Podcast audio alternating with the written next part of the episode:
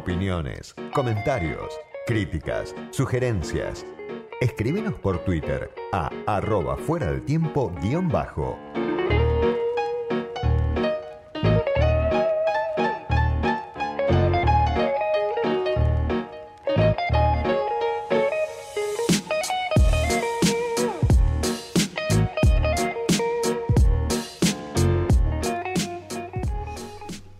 Salió hace algunas semanas, algunos días, un trabajo sobre el grupo Clarín, escrito por tres investigadores, especialistas en medios de comunicación, con mucho tiempo de trabajo en torno a los medios, Guillermo Mastrini, Martín Becerra y Ana Bisbergue. Son profesores de la Universidad Nacional de Quilmes, son profesores en la Universidad de Buenos Aires, y como les decía tienen una trayectoria larga trabajando estos temas. Un trabajo que sale publicado en inglés, les quiero preguntar si esto es así, si va a seguir siendo así. De Diario Argentino a, conglomerado de medios en convergencia, podríamos decir que se titula, y está publicado por eh, una editorial que se llama Rutels. Mastrini, Becerra Ana Bisbergue, buenas tardes, gracias por atenderme, soy Diego Genud. Buenas tardes, Diego, un gusto conversar contigo. Hola, Diego, ¿cómo va? ¿Cómo andan? Todo bien. Diego. Bueno, primero les quiero preguntar eh, por qué se decidieron a escribir este libro, cuál era la idea, a quién estaba destinado y si va a tener traducción o no para un público más masivo, ¿no? Bueno, Dale, dale, eh, Guille.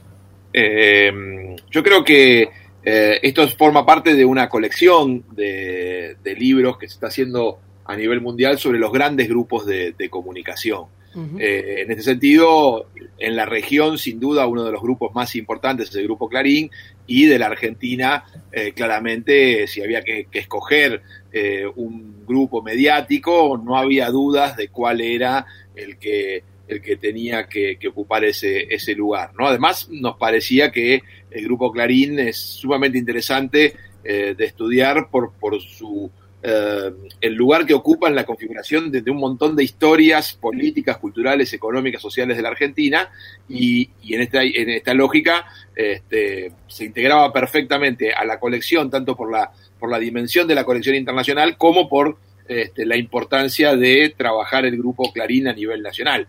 En este sentido, es un trabajo más corto que otros de investigación, que, vos seguramente conocés y que, nos dedicamos a la investigación hemos leído, como los trabajos de Sivak o de Graciela Mochkovsky, perdón, que, eh, digamos, en este momento, este, este libro es menos denso en el sentido de la extensión, pero atiende a tres cuestiones que para nosotros eran fundamentales. El rol del Clarín en lo político, en lo cultural y en lo económico. Sí, eh, da para hablar muchísimo, es muy exhaustivo el trabajo, me pareció bien interesante, pero voy a tomar algunas cositas y ustedes van viendo quién, quién me contesta. Eh, primero esto, el origen, ¿no? Que está marcado por la figura de Roberto Noble, una de las dos figuras centrales, la otra obviamente es Héctor Manieto, ustedes dicen, Noble pasó de la política al periodismo, y siguió participando del debate político a través de Clarín. Y en ese momento lo hizo, mencionan en algún pasaje, a través de una herramienta fundamental en ese origen de Clarín. Estamos hablando de un, diario, hoy un conglomerado de medios, pero que tiene 75 años desde su fundación. Y en ese origen ustedes distinguen eh, una herramienta fundamental que era la redacción, a la que describen como una fábrica de noticias y de opinión, ¿no?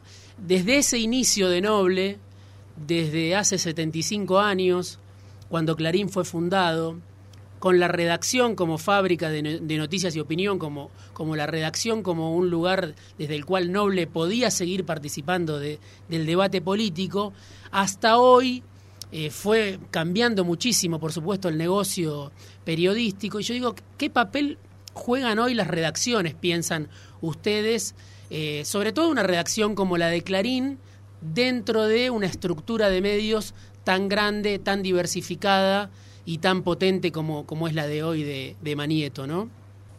Bueno, sí. A ver, la, redacción de Clarín, además, eh, era, fue durante décadas una redacción compleja, eh, numerosa, muy numerosa, integrada en las décadas del 60, por ejemplo, y, hasta y durante la primera mitad de la década del 70, por este, un muy variopinto, muy heterogéneo eh, núcleo de, ideológico, digamos, nutrido eh, en fuerzas y en ideas este, de izquierda, que era muy común en, en, general en la redacción de los diarios. Pero, como vos decís, eh, el negocio era producir noticias. Eso está claramente eh, marcado en, la etapa, eh, digamos, durante la vida de Roberto Noble, que, digamos, muere a fines de los años 60, y durante la transición también, que conduce el núcleo eh, frigerista, ¿no es cierto?, el, núcleo ideológico afín a Noble, ligado a Frigerio, y que esa etapa termina en el 81 con el ascenso, con el desplazamiento de la vieja guardia frigerista y el ascenso de Magneto. Diríamos que el liderazgo de Magneto, a partir de la década del 80 y hasta hoy, eh, se caracteriza por, por ir descentralizando el negocio de la confección de noticias, de la fabricación de noticias y de información, primero expandiéndose hacia, eh, obviamente, papel prensa, más tarde hacia la radio, la televisión abierta, luego la televisión por cable en los años 90 y ya en este siglo, como sabemos, el desembarco en otros negocios, como recientemente lo es este, Telecom, o sea, las telecomunicaciones, la conectividad a Internet. En ese sentido, queda la producción noticiosa subordinada en el último tiempo, eh, subordinada a otro tipo de movimientos económicos que son lejos los que generan ingresos en el grupo, ingresos que, la hipótesis que nosotros manejamos en el libro, son lubricados gracias al poder de agenda y a, a digamos, la capacidad de lobby que le da al grupo la fabricación de noticias, pero no porque sea un mercado en sí mismo y no porque tenga el cuidado que ha tenido en otras décadas en la historia del mismo grupo. Ahora, ¿Clarín necesita hoy tener una redacción? Sería la pregunta. Porque incluso dentro del multimedio se da, me parece, esa tensión entre los que siguen en el diario y siguen pensando que el diario es la nave insignia y los que dicen ya no va más por ahí, ya no hace falta más el diario. Y bueno, además hubo un proceso obviamente de mucha gente que se fue en los últimos años, pero digo, ¿ustedes piensan que Clarín necesita todavía el negocio de Clarín de una redacción como, como, como motor? Bueno, a ver, eh, efectivamente la, la, la para, para, quienes están en la redacción, esta, la redacción es importante. Hmm. Eh, no sé si para la estrategia eh, económica del grupo claro. es tan importante. Claro. Ahora, eh, sin dudas, hay una, hay una como, como me parece que, que, bien decía Martín, hay una, una política editorial, hay un, hay un, este, una marca editorial que es, que sigue siendo este, sustantiva para el grupo, tanto a nivel de, de, del diario como de, lo, de los medios este, audiovisuales. Eh, acá podríamos pensarlo de dos maneras. Por un lado, eh, si revisamos la historia, no es el mejor momento eh, de, del grupo en cuanto a sus productos y, su funcionamiento en el mercado, ¿no? Es decir, ha habido una importante caída en las ventas del diario, Canal 13 ha quedado segundo por, lejos de, Canal de Telefe, ¿no? En, en el aire, y incluso en la radio. Ahora, al mismo tiempo, mantiene una posición dominante en casi todos los mercados. Quiero decir, se da esta paradoja, ¿no? Que por un lado eh, no está en, en, su mejor momento y al mismo tiempo sigue generando importantes ingresos. Lo que ocurre es que hay una nueva división que no tiene nada que ver con la producción de contenidos, cuya importancia económica es muy superior a, la a lo que generan los mm. medios de comunicación, que en algunos casos, por ejemplo, el sector audiovisual, en el caso de, del, del, canal, no solo no generan ingresos, sino que están generando pérdidas en estos momentos. Entonces, ahí se producen eh, situaciones entre, entre el criterio más económico mi criterio más editorial. Yo creo que lo editorial sigue siendo importante, pero lo económico tiende a, este, a, ganar peso. Y en este sentido me parece que eh, también ahí se visualiza ¿no? la importancia de Mañeto como este, estratega del grupo, que tempranamente vio, eh, y diría yo, antes que la mayoría de los otros dueños de medios, que el, que el sector de los medios de comunicación como generador de ingresos eh, iba a entrar en una zona de turbulencia grave y desplazó el, eje de su negocio de la generación de contenidos a la conectividad. ¿no? Ahí, me parece que hay una situación interesante de entender eh, la lógica de Manieto como, como conductor estratega del grupo Clarín. Sí, hay, hay un dato ahí que, ustedes también destacan, esto de que Clarín nunca tuvo una expansión global, digamos, podemos decirlo, más allá de, las fronteras este, nacionales, ¿no? Pese a sus dimensiones y sus principales ingresos, ustedes lo marcan, provienen todavía del mercado interno no sé si está, bien esta descripción que estoy haciendo, y en todo caso la pregunta es ¿por qué? ¿Por qué Clarín no trascendió eh, como, un, como una empresa o un conglomerado de medios con una presencia más allá de, las fronteras de Argentina? Si eso es un límite que tiene en su capacidad de crecer, es una convicción que tiene, ¿cómo, cómo ven esa imposibilidad y esa constante a través de los años en Clarín como medio muy grande, pero restringido a la Argentina? Bueno, creo que, hasta ahora eh, efectivamente lo que se ha visto fue sobre todo el crecimiento y consolidación del grupo en el marco de las fronteras nacionales. Hubo distintos hitos eh, de, intentos de expandirse por fuera de Argentina, de hecho tiene eh, alguna presencia más o menos por países limítrofes, pero no se, digamos, todavía no se ha visto un, un grande despliegue expansivo global. Y lo que nosotros trabajamos en el libro es que tal vez este salto a empresa convergente, esta incursión en el mundo de las telecomunicaciones de lleno a partir de la fusión este, con Telecom, pueda ser el, puntapié para esa, para esa expansión global. Y esto tiene que ver un poco con lo que mencionaba antes eh, Guillermo y lo que también estás mencionando vos sobre lo, digamos, sobre, sobre la masa de ingresos necesarias eh, que, recoge la línea de negocio de infraestructura. Y esto también, digamos, pone al grupo en una línea de crecimiento em, en sintonía con otros grupos globales eh, que van, digamos, que van relegando de algún modo eh, sus líneas de contenido, no porque dejen de tener presencia en ellas, sino porque empiezan a invertir mucho más fuertemente en el área de infraestructura, porque es aquella que les permite obtener mayor capital, digamos, en, bolsa, digamos, mayor capitalización bursátil, mayor eh, interés por parte de accionistas que les permitan dar este, este salto.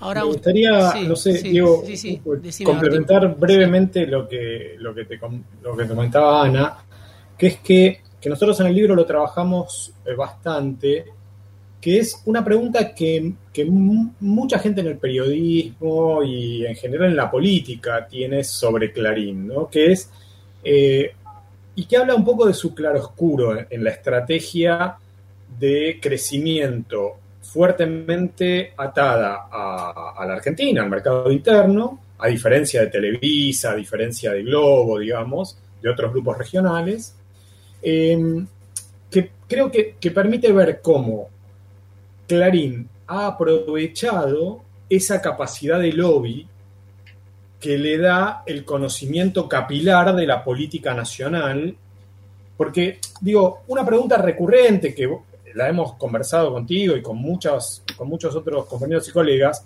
es, bueno, digamos, cuánto hay de talento propio en la consolidación de Clarín y en su crecimiento, y cuánto hay de facilidades que le ha otorgado el Estado en todos los gobiernos desde que Clarín fue creado.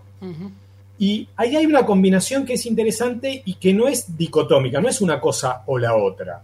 Son ambas, o sea, hay talento efectivamente para aprovechar esas facilidades, pero, digamos, en el mercado interno, Clarín se posiciona como el primus inter pares, como el primero en, su especie, por encima incluso de grupos internacionales. Digo, eh, hay que ganarle a Telefónica, hay que ganarle a Claro, ¿no? Eh, cierto, a costa en parte de no poder expandirse porque no tiene esa capacidad de lobby que tiene la Argentina, ni siquiera la tiene en Uruguay. Ni siquiera la tiene en Uruguay, digamos, porque no es un grupo uruguayo. Entonces, ahí me parece que hay un tema interesante que a su vez ligo con otro tema que vos le has preguntado eh, en, la entrevista que le has hecho a Manzano, que es, pero si tiene básicamente sus ingresos atados al desempeño de la, eh, de la economía argentina, ¿cómo es que ideológicamente juegue en contra, digamos, de la consolidación del mercado interno, de la capacidad adquisitiva de las mayorías? Eh, ahí hay una tensión interesante, ¿no? También. Sí, y les quería preguntar también porque, claro, esta idea de que, de que Clarín eh, no puede trascender las fronteras, que es el, el, más poderoso dentro de Argentina y a través de los años y sobrevivió a distintos gobiernos, incluso bueno, en alianzas con, con dictaduras, con gobiernos civiles. Pero cómo se va a dar esto, eh, creo que es una de las preguntas o uno de los temas que ustedes abordan en este nuevo escenario de convergencia, ¿no? Donde el futuro parecen ser las OTT, ¿no? Este tipo de plataformas como Netflix, Disney, HBO o Amazon Prime. Digo, Clarín puede competir eh, en ese escenario, este, o como creo que también dicen en algún pasaje del, del libro, no puede competir Clarín en un mercado en el que las reglas no se definen en Argentina, ¿no? Que cuando las reglas se definen en Argentina, Clarín sabe que puede incidir en esas reglas a través de su peso político, mediático este, y, su relación con los gobiernos. Pero en un escenario como este, donde la disputa de, eh, en el terreno de la convergencia es en, por las, en, las OTT, por ejemplo, para hacer la competencia de Netflix o de Disney, Clarín no llega ¿no? A, desplegar un, poder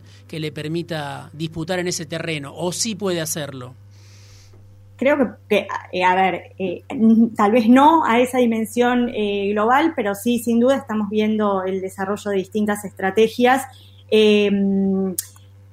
por lo menos como de traer estos jugadores globales a su propia plataforma, ¿no? Y creo que esa de algún modo es una forma, no sé si necesariamente de competir, pero sí de adaptarse a la presencia que tienen estos grandes jugadores globales, digamos, las alianzas eh, que hace, digamos, más allá de su lanzamiento en sí mismo, de su propio TT, como puede ser Flow, el hecho de eh, generar una especie de lo que se llama jardines vallados, para que eh, uno pueda ingresar a Netflix o a Disney o eventualmente el día de mañana a cualquiera de estas plataformas globales desde su propia eh, plataforma. Bueno, sí, yo creo que, como dice Ana, perdón Diego, este, es efectivamente una estrategia de mi punto de vista defensiva, mm. ¿no? O sea, lo que, lo que no tiene, digamos, y acá me parece que no es un problema ya de Clarín, sino de, diría, de cualquier grupo de comunicación este, latinoamericano es eh, la capacidad de inversión con los volúmenes que se requieren este, para participar de juego. Este es un juego de muy pocos. Eh, es más, fíjate que prácticamente tampoco hay jugadores este, europeos. Este, digamos, un juego de, de, cuatro o cinco, el, el de las OTT es de empresas norteamericanas de muchísimo, muchísimo capital. Y me parece que sí es un juego que le excede. Sí, Clarín ha demostrado tener algunas estrategias defensivas, en eso también algunas las ha tenido otras empresas como Telecentro, para tratar de amortiguar el impacto de las OTT, pero, pero de ninguna manera pueden plantearse este, tratar de, por ejemplo, producir este, con una plataforma de distribución de contenidos este, como la que puede ser Netflix o Amazon Prime Video. Bueno, estoy charlando con Ana Bisbergue, Martín Becerra, Guillermo Mastrini, que escribieron un libro muy interesante sobre Clarín. Les pido que me aguarden un segundito, nada más hacemos un cortecito obligado por la radio y ya, ya volvemos.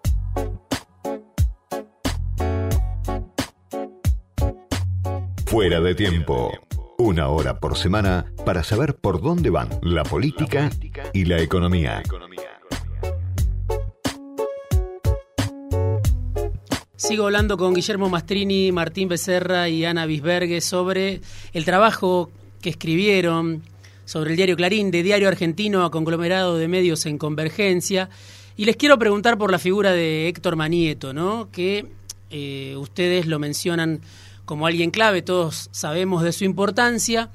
Y dan un dato que a mí se me había perdido, esto de que Roberto Noble muere en 1969 y Clarín está tres años acéfalo hasta que Mañeto toma las riendas en 1972 hasta hoy, ¿no? Este, muchísimos años de, de la comandancia de Mañeto y ustedes dicen Clarín estuvo acéfalo durante tres años y casi desaparece en esos tres años. Hay frases de Mañeto que también ustedes las citan en el libro, donde él dice eh, estamos preparando a Clarín para que nos sobreviva o algo así, ¿no?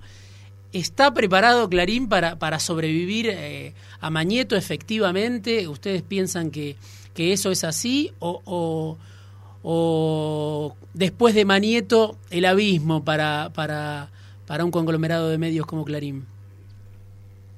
Bueno, yo creo que la pregunta, eh, para, para, responder esa pregunta, primero tenemos que, que precisar si queremos hablar de los medios que hoy pertenecen al, grupo Clarín, digamos, eh, cuya sobrevida depende no solamente de la capacidad eh, que, realmente es, muy notable de, de, Magneto, de la conducción de Magneto y de su círculo, sino también de, un, de, un, marco más general que es muy problemático para todos los medios de comunicación en general, digamos. Y separarlo, digo, de los negocios de telecomunicaciones, conectividad fija y móvil, ¿no es cierto? Em, en este último aspecto, yo diría, la verdad es que em, Telecom, que incluye cablevisión, Fibertel, ¿no? Personal, Telecom em, es una estructura consolidada, muy sólida, que puede resistir, digamos, en, un contexto problemático para una empresa que no tiene dimensión ni, siquiera regional, que ese es un contexto problemático, porque vos mirás las telecomunicaciones y la conectividad en toda América Latina y en general se trata de compañías que abarcan más de un mercado. No es el caso de Telecom. Pero teniendo eh, la solidez que tiene Telecom en la Argentina, el cash flow, la valorización bursátil, etcétera, la posición de dominio que ostenta, como decían Ana y, Guillermo, yo creo que ahí hay eh, elementos como para pronosticar que, eso, bueno, continúa. La cuestión de los medios es más problemática, porque además aparece la sucesión no solamente de Manieto como persona, sino de dos de sus socios, sus compinches, digamos, que, vienen, que se incorporan a, a Clarín junto con él, este, Aranda, Pagliaro, o sea, eh, que son de su misma generación. Y entonces ahí yo creo, yo creo que va a haber este, interrogantes abiertos eh, con los herederos de Noble Herrera, es decir, con Felipe y Marcela, y, en fin, con los hijos o sucesores de herederos de, de también. O sea, creo que ahí se abre un interrogante que, como te digo, me parece está más relacionado con la capacidad de seguir sosteniendo un grupo de medios gigantesco eh, que no necesariamente genera los ingresos como para sostener el gasto que, tiene. Uno de los temas también centrales, obviamente, de la historia reciente es el conflicto, por supuesto, con el kirchnerismo. Algo que ustedes mencionan es, bueno, este conflicto que arranca con, con, el conflicto con el campo, por la resolución 125, eh, fue un, desgaste, un derroche de energía bastante estéril porque 2011, por ejemplo, donde uno puede hacer un primer balance, termina con la reelección de Cristina y el crecimiento de Clarín, ¿no? Eh, lo cual le hace pensar a uno si, si hubiera funcionado una alianza, que esa alianza inicial entre el kirchnerismo y Clarín se hubiera prolongado en el tiempo, cómo hubiera sido. Y más actual ahora les quiero preguntar, ¿Por qué esa alianza parece hoy seguir siendo inviable con Fernández, con Alberto Fernández como mediador? ¿Por qué no pudo Fernández hasta ahora asumir ese rol de mediador que casi pareciera estar en, el inicio de, su designación como candidato de Cristina, que casi que Cristina lo elige para eso, entre otras cuestiones? ¿Por qué no, no funciona eso? Bueno, no, no, es fácil, digamos, de, ponernos en la cabeza de, ellos en algunos aspectos, ¿no? Hmm. Em, sí, sí entiendo que, que, evidentemente esto es un problema para ambos, ¿no? O sea, para el gobierno porque, porque sigue teniendo al principal grupo de, de, medios de comunicación haciendo una prédica casi constante en contra. Y para, y para el grupo Clarín porque, porque digamos, que el Estado tampoco eh, digamos, eh, esté en su mejor relación, no es algo eh, productivo, ¿no? Entonces, efectivamente creo que, la pregunta que vos haces, Diego, es muy pertinente porque, porque nos lleva a preguntarnos qué, qué ha ocurrido. Uno puede interpretar, uno puede interpretar que en alguna medida el grupo Clarín en los últimos años a nivel editorial fue mucho más homogéneo que a lo largo de su historia. Cuando uno analiza los públicos del Grupo Clarín históricamente, eh, ve que era un periódico transclase, es decir, o policlasista. Eh, no tenía, digamos, eh, ganaba, incluso esto, esto lo demuestran los números, era el, eran los medios más consumidos en todos los segmentos sociales, altos, medios y bajos. Hoy en día, y a partir, diría, de este conflicto que tuvieron con, en, el año este, 2008 y que se profundizó en el 2009, eh, a partir de ese conflicto, su público tiende a ser editorialmente mucho más homogéneo que antes.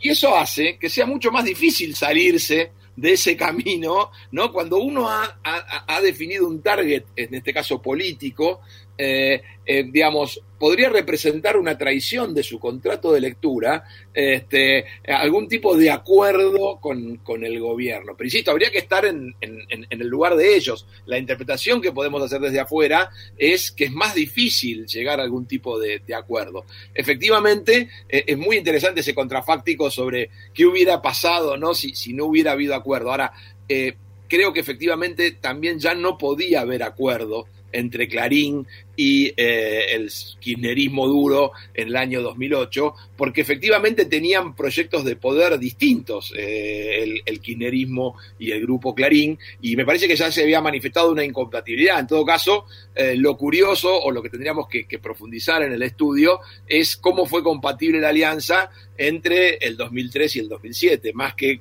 por qué se dio el conflicto en el 2008. Sí, en el libro también hablan de bueno del instinto económico y el instinto político de Clarín o de Manieto y dicen bueno el instinto económico funciona mucho mejor en el caso de Clarín que, que el instinto político y ahí repasan los candidatos que tuvo Clarín eh, desde que se inició como, como proyecto empresario, ¿no? Frondizi, eh, Viola dentro de, lo que eran las juntas militares, eh, durante la dictadura, Luder, Chacho Álvarez, De la Rúa, Dualde y Macri, ¿no? Los candidatos de, Clarín y hasta citan eh, el libro de Martín Sivak, Clarín la era Mañeto, un cierto apoyo a, una facción de los carapintadas en determinado momento. ¿Por qué falla Clarín en política? ¿Es porque triunfa en, lo económico y prioriza lo económico? ¿Es porque no sirve ya para la política?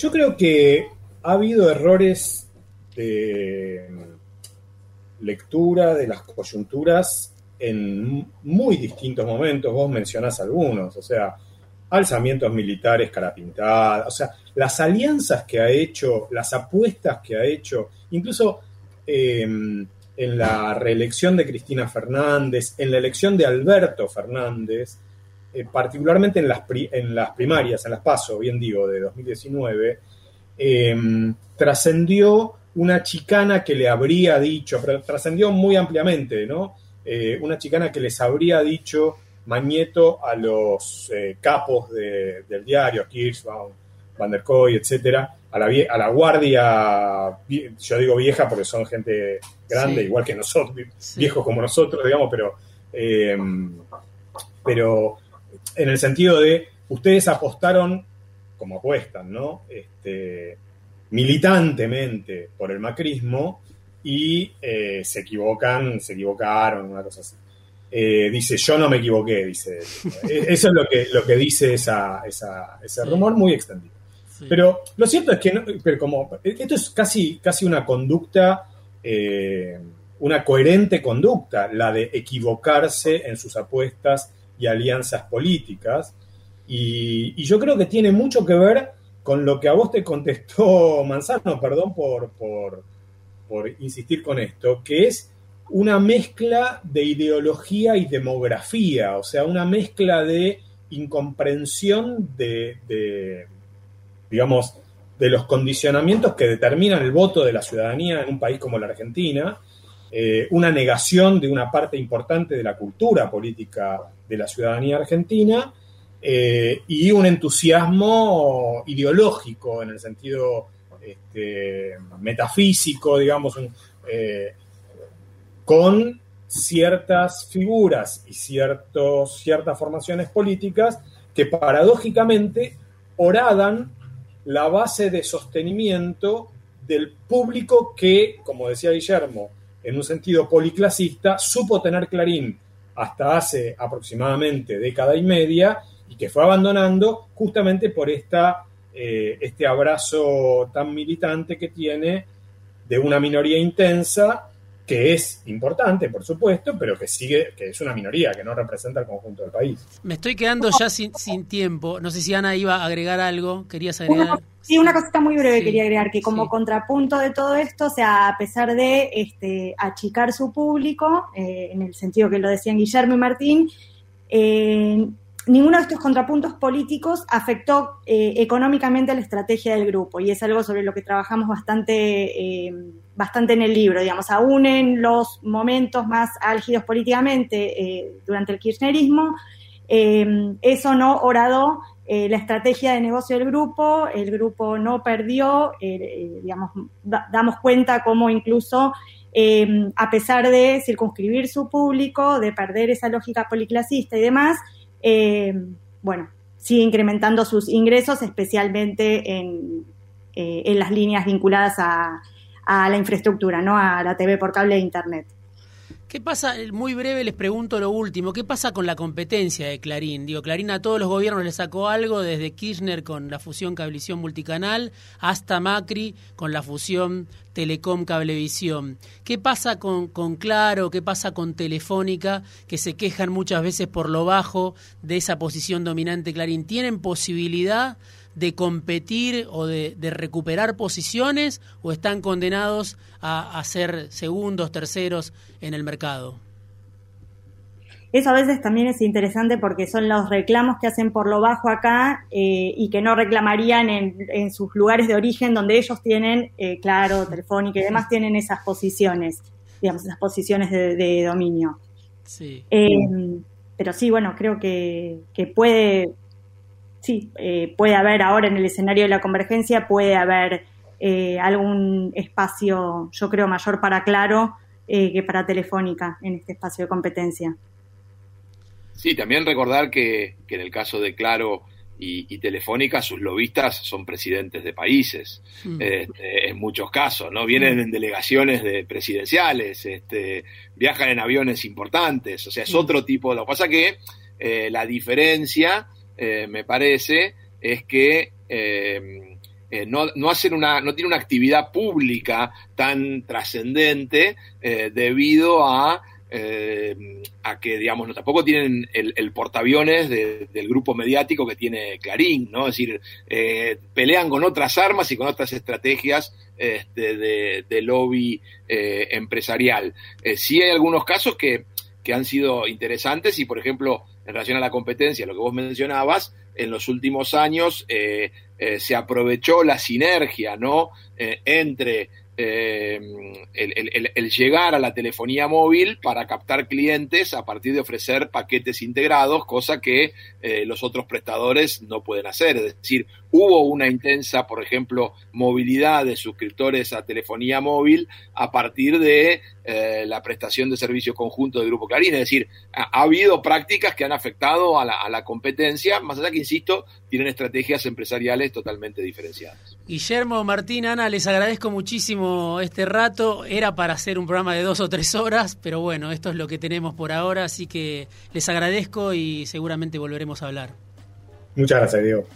Les mando un abrazo. Guillermo Mastrini, Martín Becerra, Ana Bisbergue escribieron un trabajo muy exhaustivo que se llama De Diario Argentino a conglomerado de medios en convergencia sobre el Grupo Clarín.